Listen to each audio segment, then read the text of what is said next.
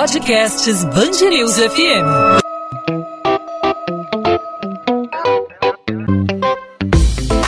Dois às 20, com Maurício Bastos e Luana Bernardes. Apesar das inúmeras orientações do Ministério da Saúde, dos governadores, dos prefeitos de inúmeras cidades do país, muitas pessoas ainda têm se arriscado saindo de casa sem necessidade. Na semana passada, o Ministério da Saúde orientou que os brasileiros utilizem máscaras artesanais de pano, aquelas fabricadas em casa. Mas isso não significa que as pessoas podem voltar a viver normalmente. Os cuidados ainda são extremamente necessários para o controle da Covid-19, não só aqui no Rio de Janeiro, mas também no país. Apesar disso, supermercados registraram grande movimentação no fim de semana. Com o início do mês, muitas pessoas foram às compras. Pois é, caiu o vale alimentação, caiu o dinheiro do salário, muita gente também indo aos bancos para tentar pagar suas contas, ir ao mercado e ao banco são atividades inevitáveis, mas a gente precisa lembrar que só a máscara não te impede de ser contaminado. A gente tem que manter a distância, tem que evitar levar as mãos ao rosto, lavar as mãos sempre que possível e também higienizar os produtos que chegam em casa. E hoje nós vamos conversar com o Dr. Mário Dalpós, do Instituto de Medicina Social da UERJ, que vai nos explicar justamente os cuidados que devemos ter mesmo utilizando a máscara. Eu aqui no estúdio da Band News FM, a Lona Bernardes em home office, conversando com o Dr. Mário Dalpós. Seja bem-vindo, Dr. Mário Dalpós. Obrigado por atender nosso convite aqui no podcast 2 às 20 da Band News FM. Ah, obrigado, eu. A prazer é meu. Doutor Mário, a gente quer começar sabendo a opinião do senhor a respeito dessa decisão do Ministério da Saúde que acaba permitindo a todos os brasileiros utilizarem as máscaras, não apenas as máscaras cirúrgicas industrializadas, mas também máscaras feitas em casa, máscaras produzidas em processo artesanal.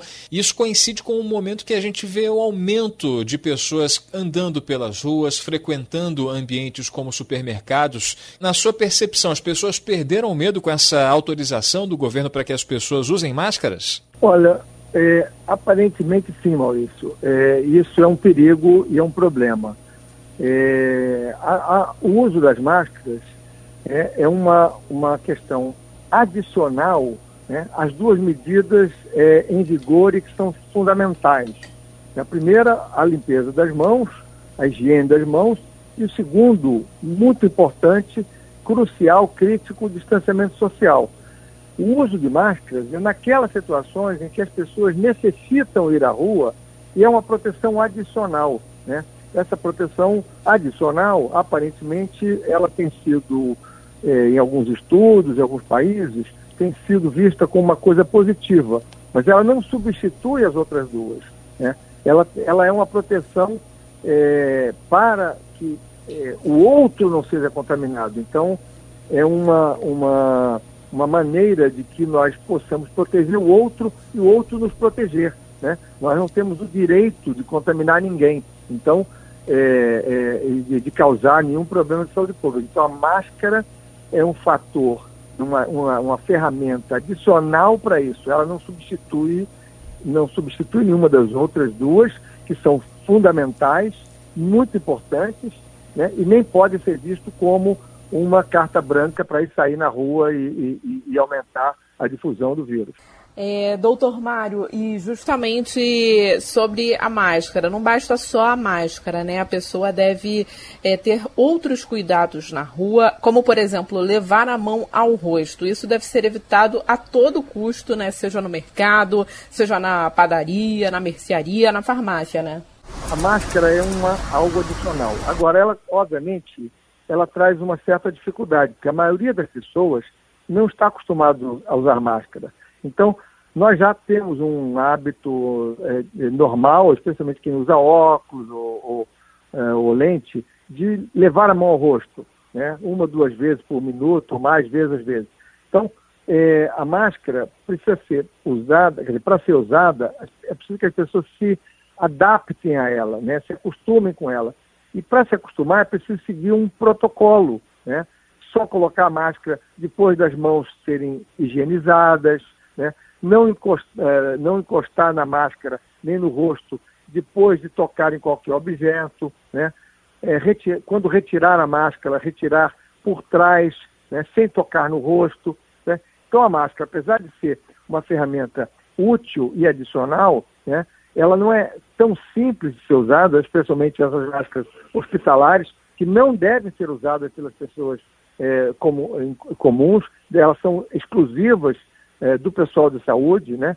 É, então é, é preciso essa adaptação. Então esse é um, é um, cuidado adicional. Então usar máscara é uma proteção é, importante. Há culturas que fazem isso de maneira é, rotineira, né? O, alguns países asiáticos as pessoas têm esse hábito né? quando estão resfriadas já normalmente já usarem uma máscara. Né? Nós não temos esse hábito.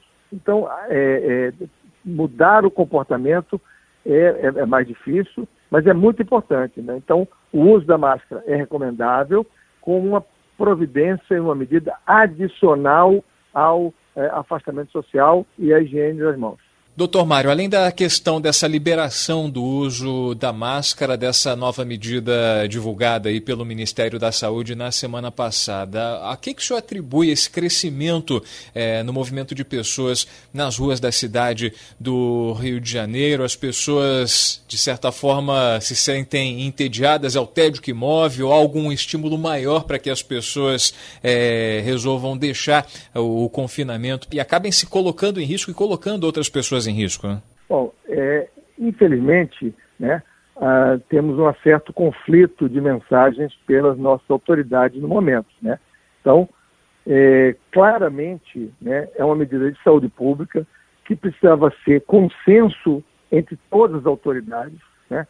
A, a, única maneira de a gente fazer com que o ritmo de é, é infecção ele seja é, o menor possível e a gente possa conviver com a necessidade de internação hospitalar, eventualmente até é, é, unidade de terapia intensiva, é, na capacidade do sistema de saúde, é que essa, é, digamos que o, o, ritmo de infecção ele seja mais lento possível. Né?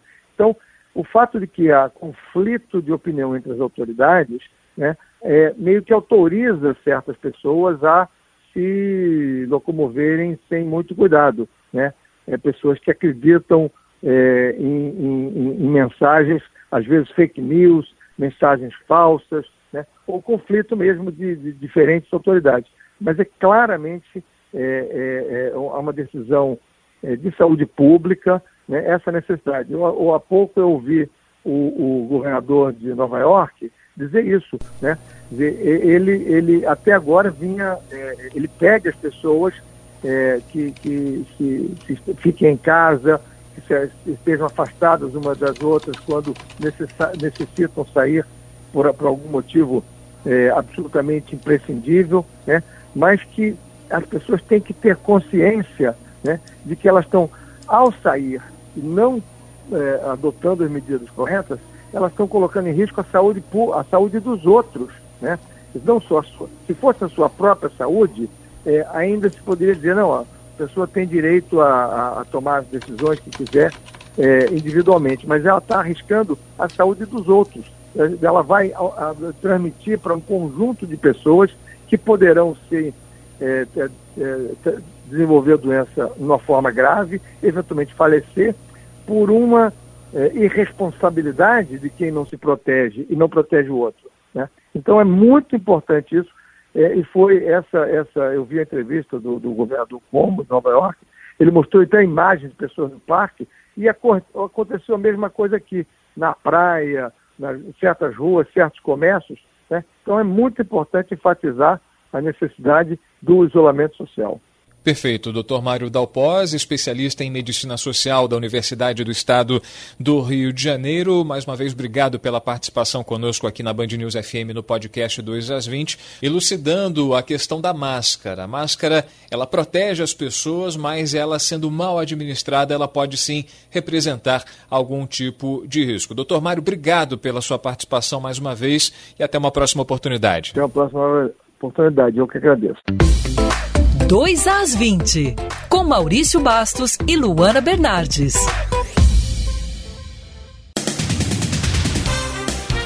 O Rio de Janeiro confirma mais sete mortes pela Covid-19. Segundo os dados divulgados nesta segunda-feira pelo Ministério da Saúde, o número de mortes pelo novo coronavírus passou de 64 para 71.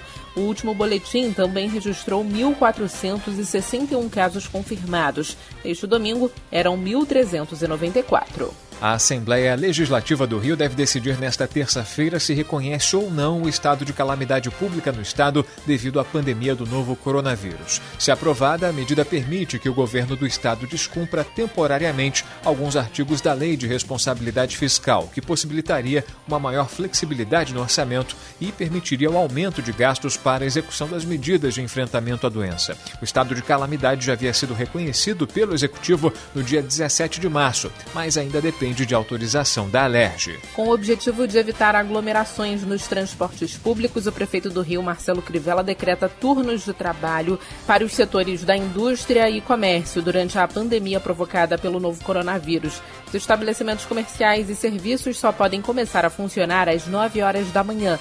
Já as indústrias têm permissão para que as atividades sejam iniciadas antes das 6 da manhã. O secretário municipal da Pessoa com Deficiência e Tecnologia, Marco San, foi diagnosticado com Covid-19. Segundo a Prefeitura do Rio, a ex-secretária de Educação, Talma Suane, e os secretários de Cultura, Adolfo Condere, de Assistência Social e Direitos Humanos, Tiaju, além do subsecretário de Saúde, Jorge Darzi, também tiveram teste positivo para a doença. Todos os secretários municipais que tiveram contato nos últimos dias com a secretária de Saúde precisaram se submeter ao exame, já que também estava com a doença. Beatriz Bush já recebeu alta e se recupera em casa. No primeiro dia útil de restrição de circulação, a Prefeitura de Niterói monta sete pontos de barreira de fiscalização. Taxistas de outros municípios estão proibidos de acessar a cidade. O taxista Eduardo Oliveira fala que concorda com a medida da Prefeitura, no entanto, diz que as corridas já caíram muito e tendem a cair mais. Acha que por um lado é bom por conta do, do vírus não se espalhar, por outro lado, na questão de trabalho, né, é ruim. Perdi cerca de 85% de Porto Internacional, muita gente para cá, Icaraí, São Francisco, até para as ilhas, para os trabalhadores mesmo Tá difícil. Estudos para uso da técnica do plasma convalescente para tratamento de pessoas com quadro grave do coronavírus são iniciados nesta semana no Hemorrio. O plasma é uma parte do sangue que contém anticorpos e o procedimento consiste em pôr o plasma de pacientes curados nos pacientes infectados. Os curados no estado do Rio vão ser convocados e avaliados como potenciais doadores do plasma. 2 às 20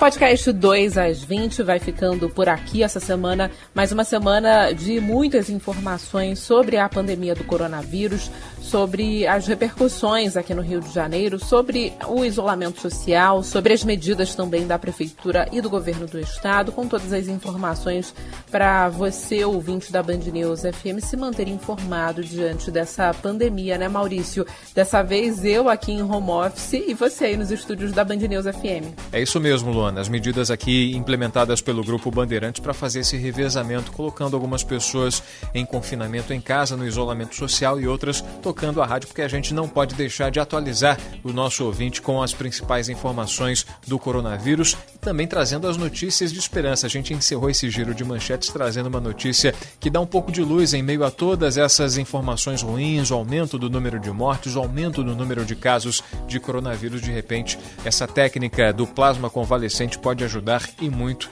no tratamento de pessoas com coronavírus, pessoas em estado grave. A gente espera trazer outras boas notícias e tem encontro marcado nesta terça-feira mais uma edição do podcast 2 às 20, sempre a partir das 8 da noite. Encontro marcado, Luana? Encontro marcado, Maurício. Até lá. Tchau, tchau.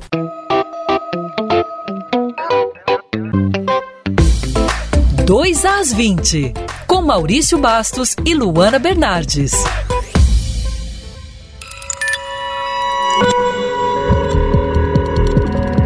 Podcasts News FM.